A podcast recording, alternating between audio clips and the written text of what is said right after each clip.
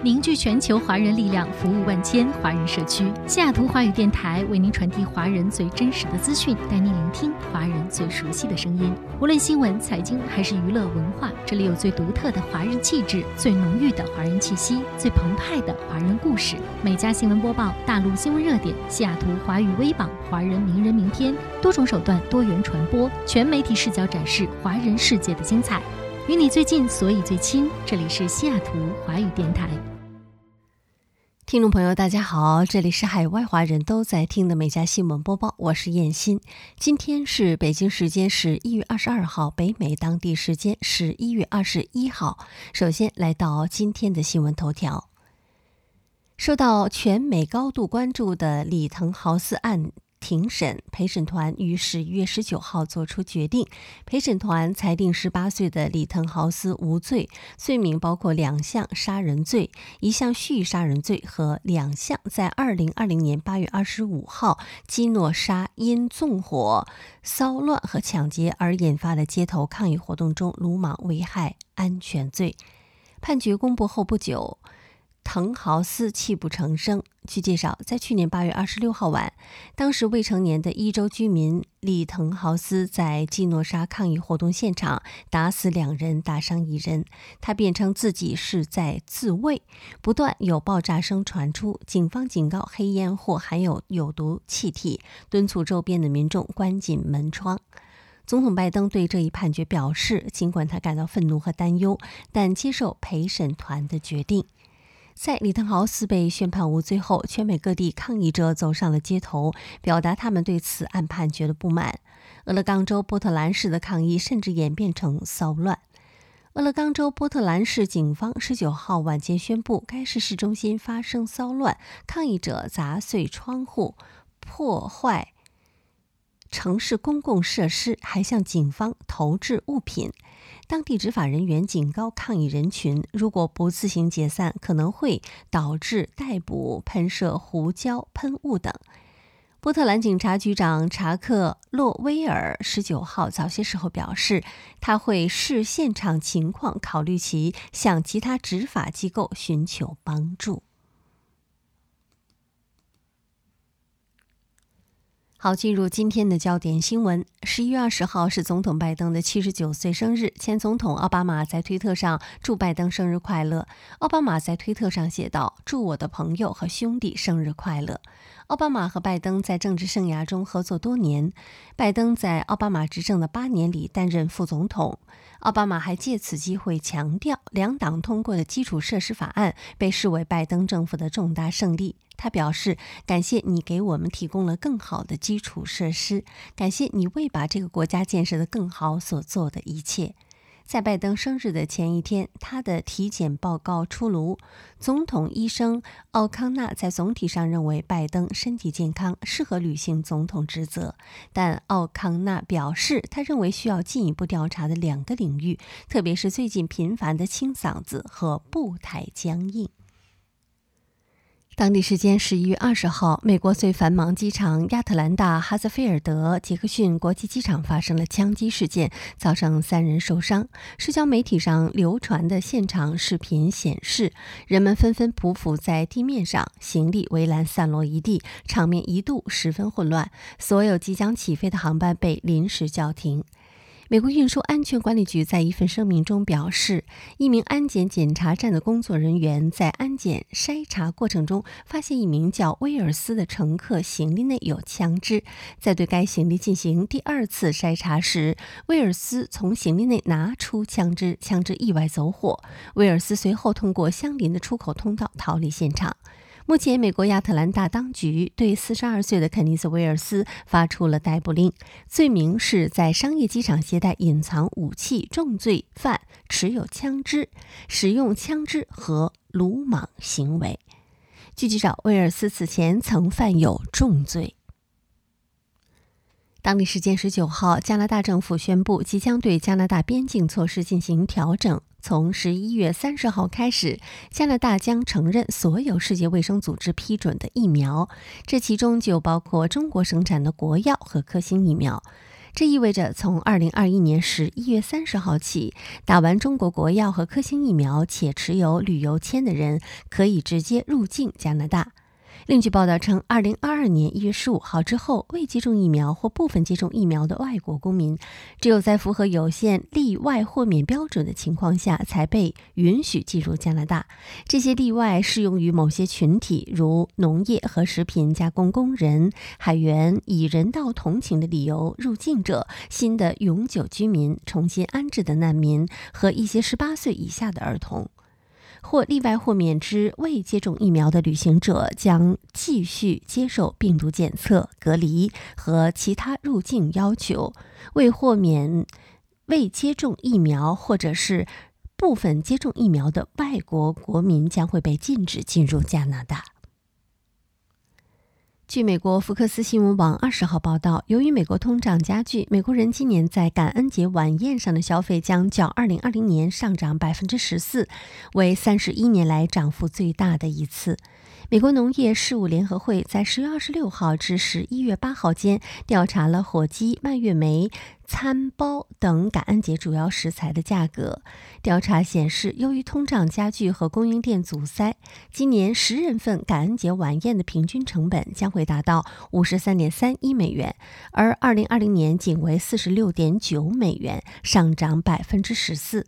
火鸡的平均价格较二零二零年上涨了百分之二十四，每磅约一点五美元。即便没有火鸡，整个晚宴的价格也将上涨百分之六点六。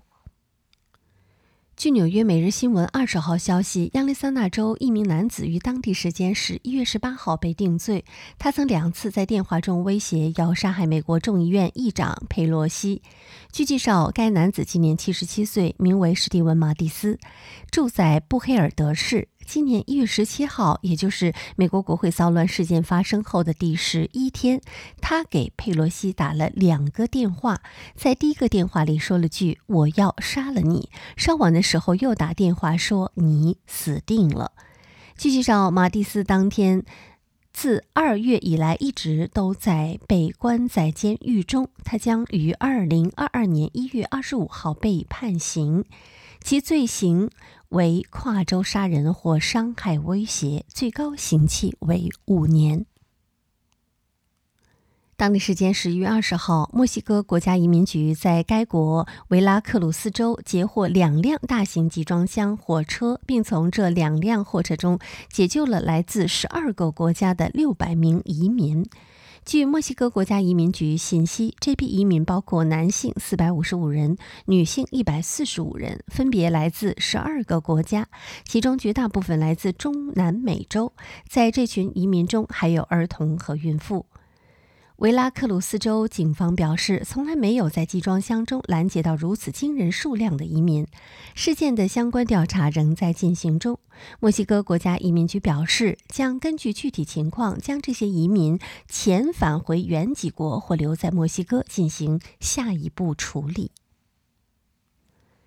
据 CNN 二十号报道，当地时间十九号，美国与韩国的多名特斯拉车主表示，其手机应用断线导致了无法开启车门发动汽车。部分车主在社交网络上发布了故障报告，为 Five Hundred Severe，即故障代码五百，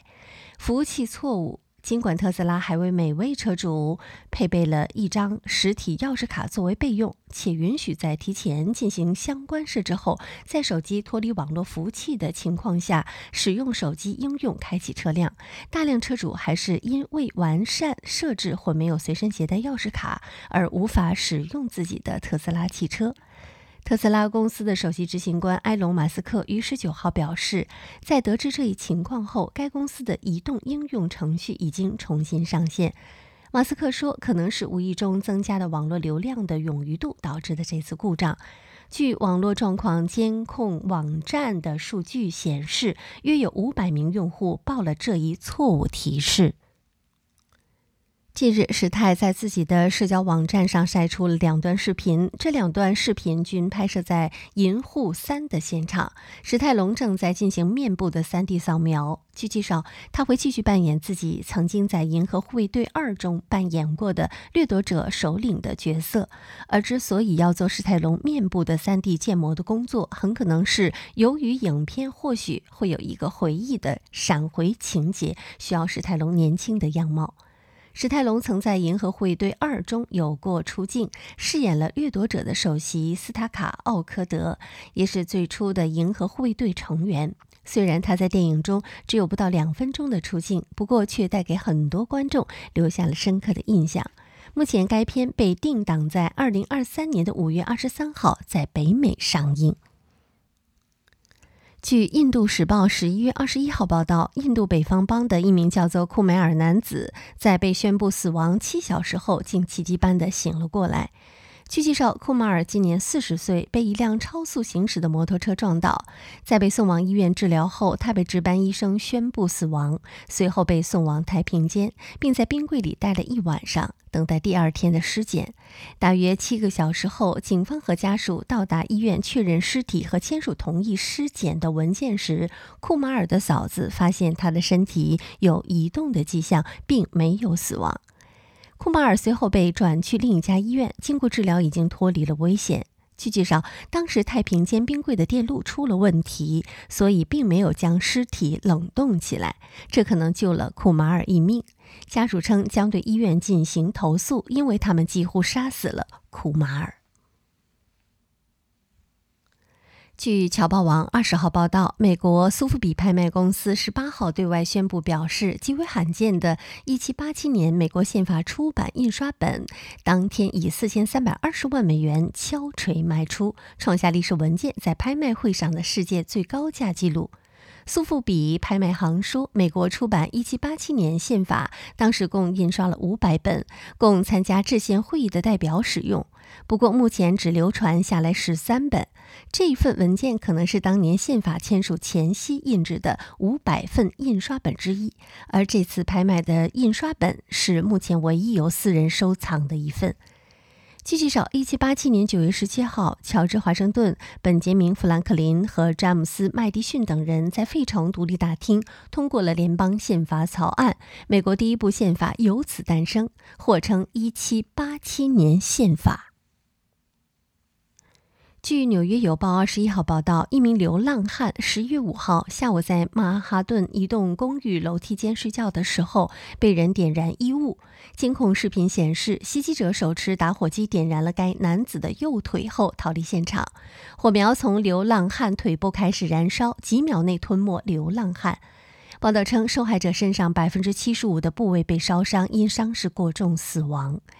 报道称，警方在观看视频后逮捕了27岁男子特里，他声称自己是在试图吓跑受害者。据介绍，特里被控谋杀、未遂罪、袭击罪以及纵火罪，预计12月9号出庭受审。据 CNBC 报道，近日他们获取了有关特斯拉创始人马斯克在十月第一周发给该公司员工的两封邮件。第一封邮件称，员工可以戴一只耳机听音乐，另一只耳朵注意听工作中的安全事项。他甚至表示，只要身边的同事都支持放音乐，公放音乐也是可以的。他希望员工都能够对上班有所期待。在十月四号的另一封邮件中，马斯克提醒该企业的经理，当他发出带有明确指示的邮件时，管理人员只有三种选择：解释他哪里出错，要求他进一步澄清，或者执行指令。如果以上任意一条都没有做到，该经理将会被要求立即辞职。报道称，在马斯克发送上述邮件之时，尽管存在芯片短缺等供应链压力，但特斯拉宣布第三季度的交货量创下新高。近日，亚马逊创始人杰夫·贝佐斯参加了好莱坞的一场慈善晚会。据一位出席这次晚会的消息人士称，晚会上贝佐斯宣布向一家为贫困儿童提供尿布、衣服和基本生活必需品的非营利性组织 Baby to Baby 捐赠五十万美元的时候，听众发出了听得见的嘘声。目前，贝索斯是全球第二大富豪，净资产约为两千零四十亿美元，每分钟的收入约为十四万两千六百六十七美元。这意味着他在五分钟内赚的钱比他这次捐的钱还要多。当地时间十九号早上，一辆汽车在加利福尼亚州圣地亚哥高速公路的运钞车的车门突然打开，钞票从车内飞出，如同雨点般散落在地上。当地执法机构称，这导致过路司机争相恐后抢钞票，涉事路段被完全封锁。当地警方表示，已经逮捕了涉嫌抢钞票的一名男子和一名女子，其他抢钱者也将面临惩罚。警方称，他们留意到社交媒体上的视频，这些视频可作为寻找抢钱者的证据。